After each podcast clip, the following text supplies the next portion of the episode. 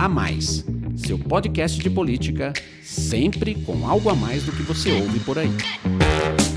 Olá, o podcast A Mais está de volta com uma edição especial sobre um tema que nos últimos anos tem ganhado cada vez mais espaço dentro de empresas e instituições: o compliance. Programas de integridade deixaram de ser um diferencial para se tornar parte fundamental na governança das empresas. Muitas, inclusive, criaram departamentos exclusivos para monitorar a conduta ética dos seus sócios, profissionais e parceiros. Casos de corrupção envolvendo governantes e empresários revelados por operações como a Lava Jato acabaram contribuindo para que as companhias, principalmente aquelas que possuem relações com a administração pública, reforçassem o rigor no cumprimento das regras e ampliassem seus mecanismos de controle, evitando situações de risco e de conflito. E justamente para entender como as empresas brasileiras têm desenvolvido e aprimorado seus sistemas de conformidade, foi lançado o Guia Exame de Compliance, que lista as companhias com as práticas de compliance mais eficientes. O projeto é uma iniciativa da FSB Comunicação, da revista Exame, com experiência de quase 50 anos em rankings corporativos, e da Fundação Dom Cabral, eleita a melhor escola de negócios da América Latina, segundo o jornal Financial Times. Ao todo, 543 empresas se inscreveram para participar da premiação. Quase 300 responderam ao questionário e, depois de um processo criterioso de avaliação, 39 se destacaram pelas boas práticas de compliance, divididas em 13 setores diferentes: automotivo, bens de consumo, eletroeletrônicos, energia, farmacêutico, infraestrutura, instituições financeiras, papel e celulose, químico, saúde, serviços, siderurgia e metalurgia e varejo. Na cerimônia de premiação do Guia Exame de Compliance, o ministro da Justiça e Segurança Pública, Sérgio Moro, ressaltou a importância do fortalecimento dos programas de integridade das empresas no combate à corrupção e também na melhoria do ambiente de negócios. Isso, de fato, estimula uma cultura de integridade, desenvolvimento de integridade nas empresas. E as empresas têm realmente que ser avaliadas por vários aspectos, não só no que se refere à sua à capacidade de, de riqueza, eficiência, mas esses aspectos da integridade são totalmente importantes. Eu sou o Rafael Lisboa, diretor de comunicação da FSB, e vou conversar com os responsáveis pelo Guia Exame de Compliance. Estão aqui comigo o diretor editorial do Grupo Exame, André Laois, o professor da Fundação Dom Cabral, Dalton Sardenberg, Renato Cirne, que é diretor de Compliance e Governança da FSB, e Marcelo Tokarski, diretor do Instituto FSB Pesquisa. Muito obrigado pela participação de todos. Bom, e eu começo o bate-papo perguntando ao Renato Cirne como surgiu a ideia de propor a exame a criação desse guia para listar as melhores práticas de compliance entre as empresas brasileiras. Lembrando que, além de comandar o departamento de compliance da FSB, o Renato Cirne é também membro fundador da Associação Brasileira de Auditoria, Riscos e Compliance, a ABRARC. Oi, Rafael. Oi, ouvintes, tudo bom?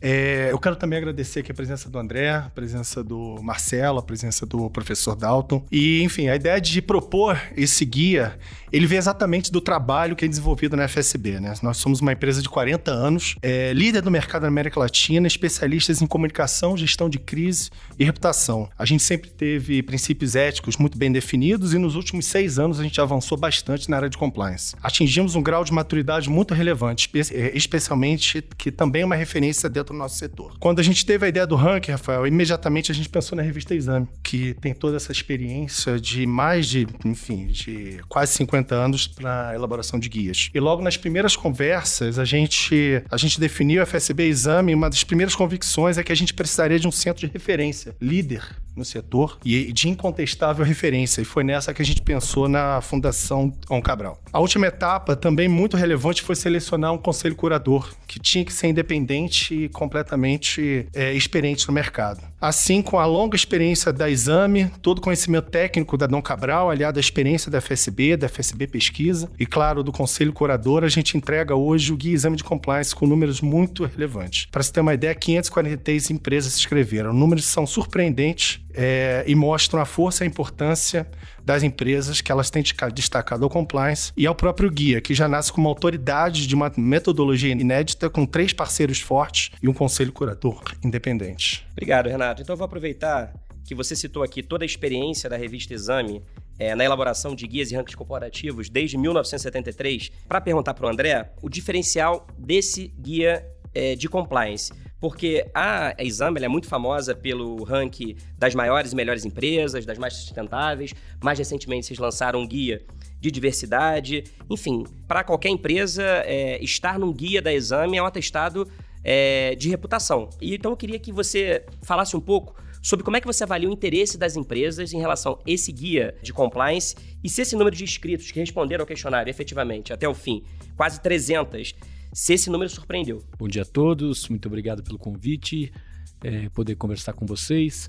Começar pelo fim, é, eu fiquei surpreso com o número de empresas, é, enfim, interessadas em participar, especialmente por se tratar do nosso, da nossa primeira iniciativa. Quer dizer, eu, eu, eu, eu achava que a gente teria talvez um, um primeiro ano em que as, pessoas, as empresas mais parrudas nesse processo fossem se inscrever e aos poucos as outras fossem entrando. E foi uma gratíssima surpresa de ver que logo de cara, puxa, mais de 500 empresas tiveram interesse em, em participar e, e, um, e, mais de 300 efetivamente tiveram o, o, o trabalho que é muito grande de ir até o fim e participar do processo. Eu digo que o trabalho é grande porque é grande mesmo. Quer dizer, a nossa ideia é fazer um relatório no qual a gente tenha é, bastante convicção de que a gente está conseguindo ter uma análise sobre cada, cada aspecto que a gente está olhando. Então, por exemplo, você citou o guia de diversidade, que é um, um, guia novo, então a gente quer entender como as empresas estão lidando com essa questão que é super bacana e super nova. O, o guia de sustentabilidade, que é mais antigo, o Melhores Empresas para você trabalhar, que é um, também um guia que já faz 20 anos que a gente tem, o Melhores e Maiores, que é a nossa grande referência, que esse aí vai estamos chegando perto de 50 anos, e agora o Compliance. Então, no fundo, do, do que, que se trata? A gente tem a convicção de que uma boa empresa, ela não pode ser só boa em alguma coisa específica. É claro que ela tem sua, o seu objetivo econômico, digamos, então é evidente que empresas do setor A vão, vão, vão ser boas naquilo e a empresa do setor B vai ser boa em outra coisa. Mas elas têm em comum uma ideia de que participar ativamente da sociedade implica uma série de, de, de ações em áreas é, comuns e que digam a todos nós. Então a gente espera que as empresas respeitem as leis ambientais, que elas tratem bem seus funcionários, que elas sejam lugares bacanas e que promovam, por exemplo, a carreira de quem está começando, que é um desafio muito grande hoje no Brasil, esse desemprego gigantesco. As pessoas querem, querem ter uma visão de futuro e as empresas têm um papel para para enfim para atuar aí e aí é, esse essa esse aspecto que é o aspecto do compliance é uma coisa já bem antiga lá fora, especialmente Estados Unidos, mais recente em outros países e bem recente no Brasil, mas a gente está sentindo que as empresas, pelo menos esse pelotão de elite, compraram essa briga no bom sentido. É um desafio grande porque de um lado você tem as leis brasileiras não são simples de serem seguidas, quer dizer, tem todo um desafio do nosso cipoal legal que às vezes você tem casos surreais em que para cumprir a lei A você tem que descumprir a lei B ou, ou, alguma coisa assim. Então você fica até meio perdido, assim, bom, me ajuda aí, né? O que, que eu tenho que fazer? E por outro lado, o compliance também envolve um olhar para dentro das empresas, cultural.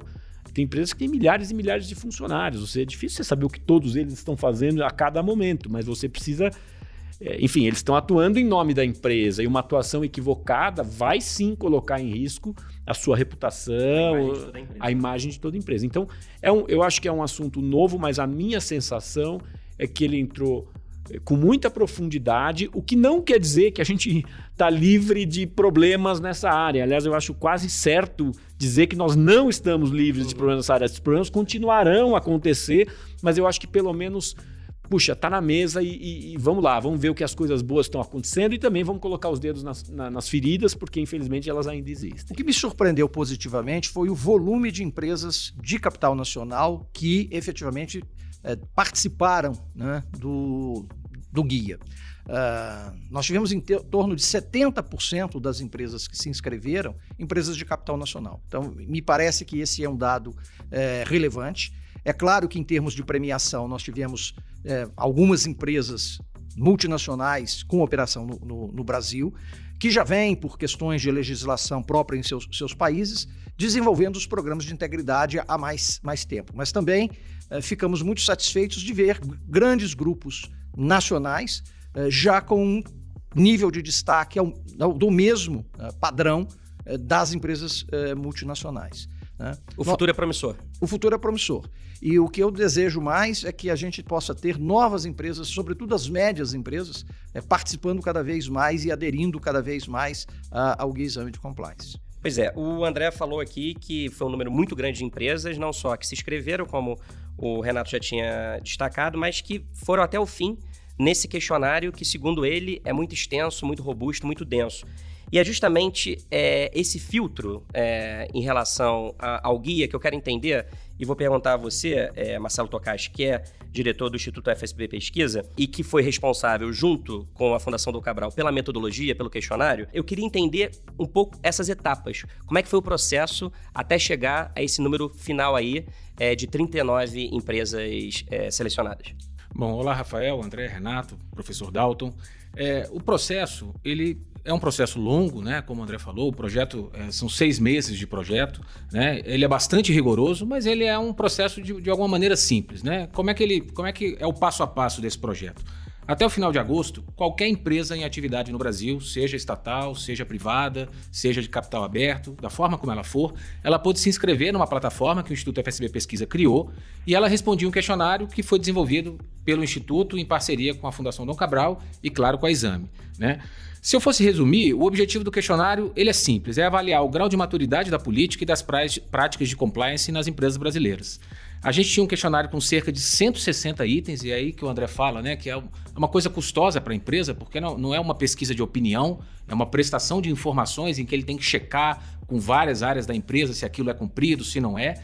E a gente dividiu esse questionário em sete eixos de avaliação, né? A estrutura em si da área, quantos funcionários atuam, há quanto tempo ela existe, por aí vai uso de tecnologias em compliance, que são as ferramentas para se monitorar esse ambiente corporativo dentro da empresa, o grau de maturidade e eficiência desse compliance, a estrutura do código de ética da empresa, os sistemas de combate à corrupção, que é uma pauta que no Brasil ganhou muito destaque aí nos últimos 5, 6 anos, os processos judiciais e de leniência em que essas empresas já se envolveram e, por fim, a questão da comunicação de compliance, né? Porque mais importante, tão importante quanto você ter uma política de compliance efetiva, é você fazer ela chegar a todos os seus colaboradores. A gente tem casos é, de, de, participantes aqui que tem 30, 40 mil funcionários, né? Distribuídos no Brasil inteiro. Então, como você faz o seu público interno entender isso e praticar isso no seu dia a dia? Dentro de cada eixo, eu vou citar alguns exemplos de itens que foram avaliados, como, né, enfim, a política, como eu falei, o grau de autonomia da área de compliance, o grau de participação que a área de compliance tem nos processos decisórios da organização, né? Se a área de compliance está presente nas reuniões de board de uma empresa ou não está, isso é uma coisa que faz diferença. Quais são as ferramentas de monitoramento e análise de risco que as empresas utilizam? Qual é o comprometimento da alta direção com a política de compliance? Né? Efetivamente, essa política é levada a cabo pelo board da empresa ou não? E quais são os meios e formas de comunicação aí com o, o, o, total de colaboradores de uma organização. Como, por exemplo, os canais de denúncia, é isso? Exatamente. Isso também, mas também a, a, própria comunicação interna, né? Como fazer chegar a esses 30 mil funcionários, mil funcionários, e eles compreenderem que o aquilo tem que ser seguido, o código de ética e conduta e por aí vai. É, a Deixa partir... eu te interromper um segundinho. Eu acho que você tocou um ponto super bacana, porque o desafio, muitas vezes, não é criar, por exemplo, políticas de treinamento. Claro que isso é decisivo. Uhum. Mas a gente sabe também que muitas vezes você vai com aquela má vontade desgraçada, faz um troço obrigatório para constar que o André, o João, a Paula fez o que precisava fazer e aquilo não foi introjetado. Então, Mas é, é criar a cultura. É criar a cultura. É o desafio de tornar atraente, né? Quer dizer, de você sentir parte daquilo e... E responsável, e responsável. por aquilo.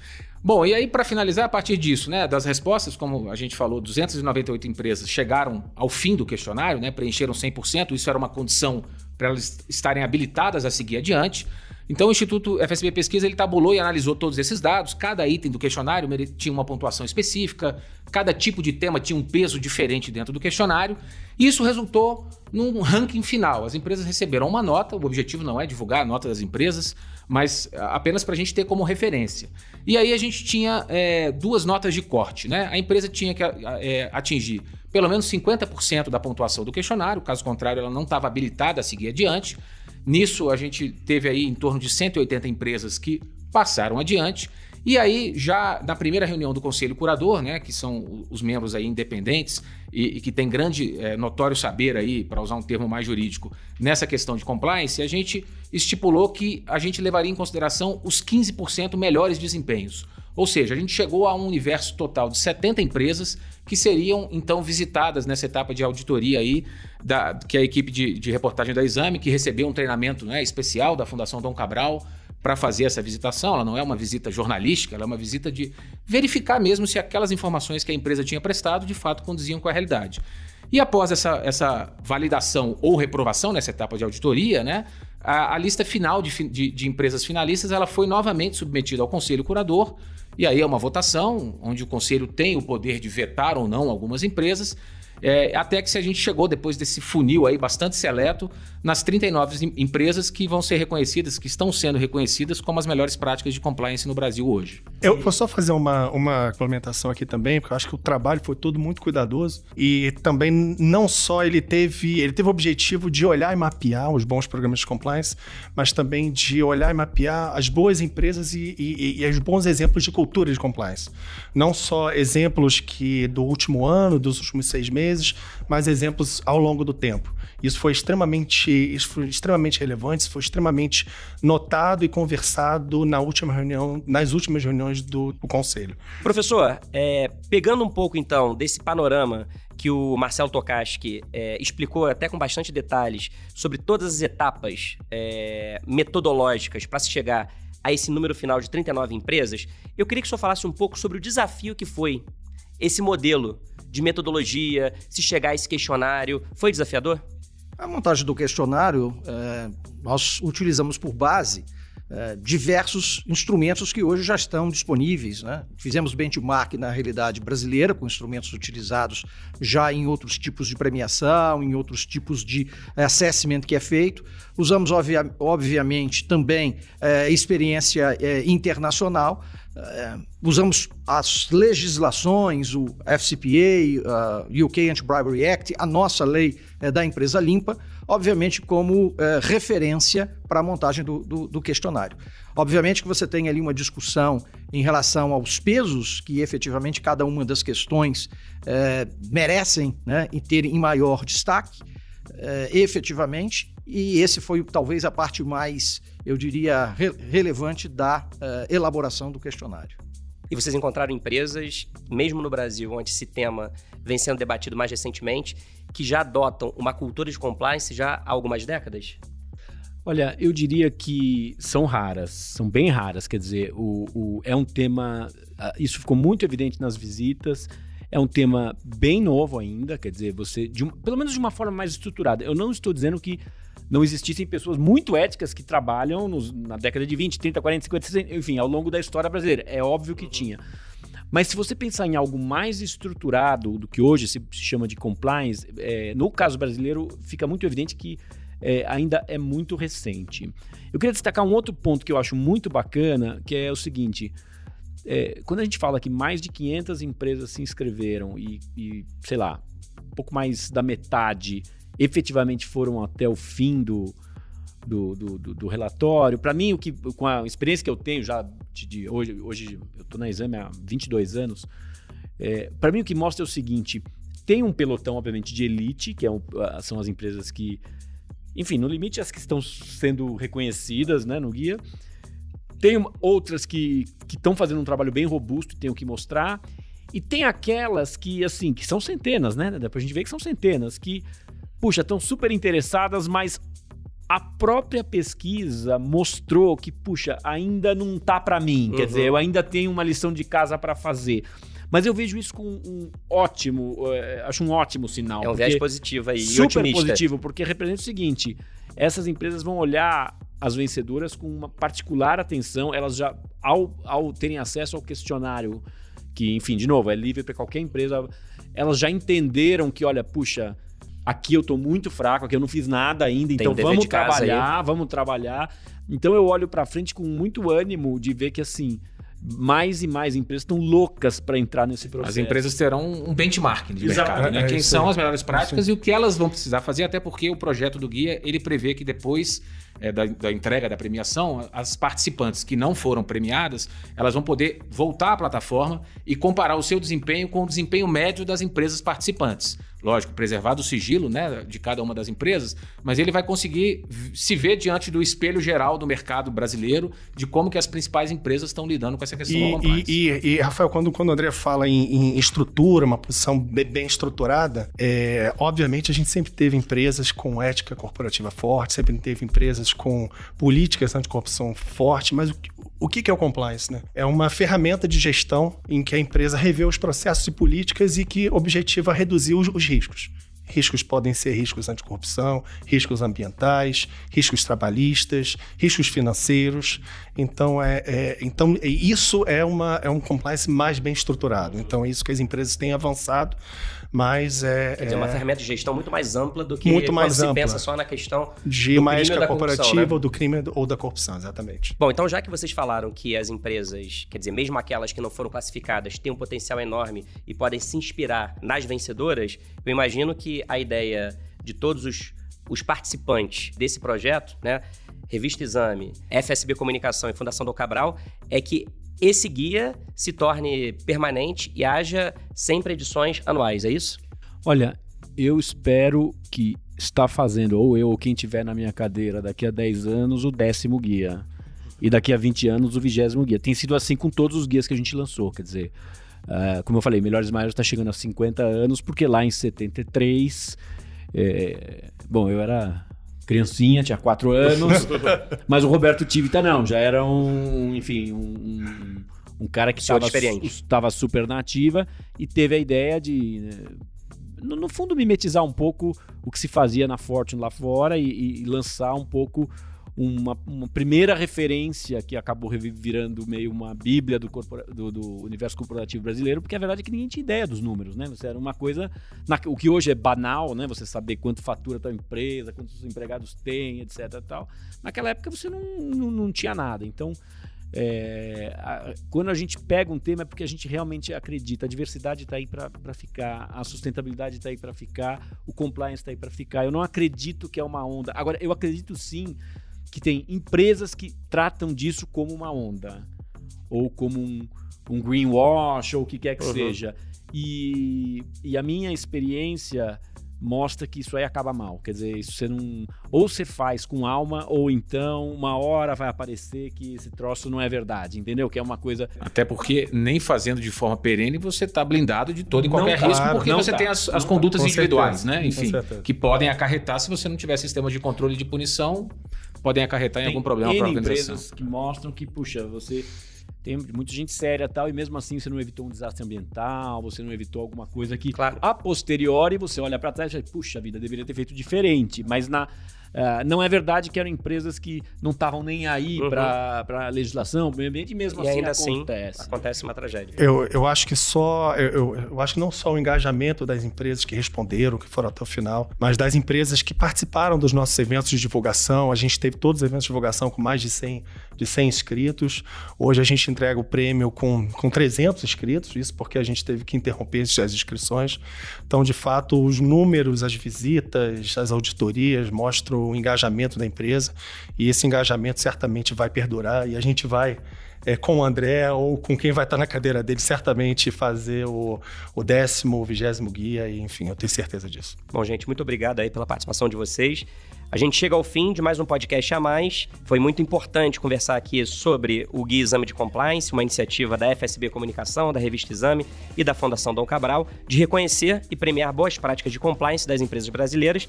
E como a gente disse aqui, sistemas eficazes de controle e conformidade melhoram a reputação e a credibilidade das empresas e geram também mais confiança para os negócios. Obrigado também a você que nos acompanhou nesse bate-papo. Até a próxima. Tchau.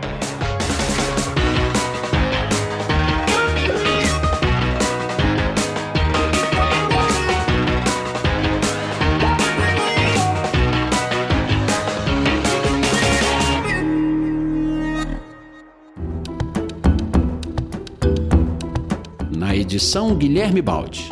Esse podcast é uma produção FSB Comunicação.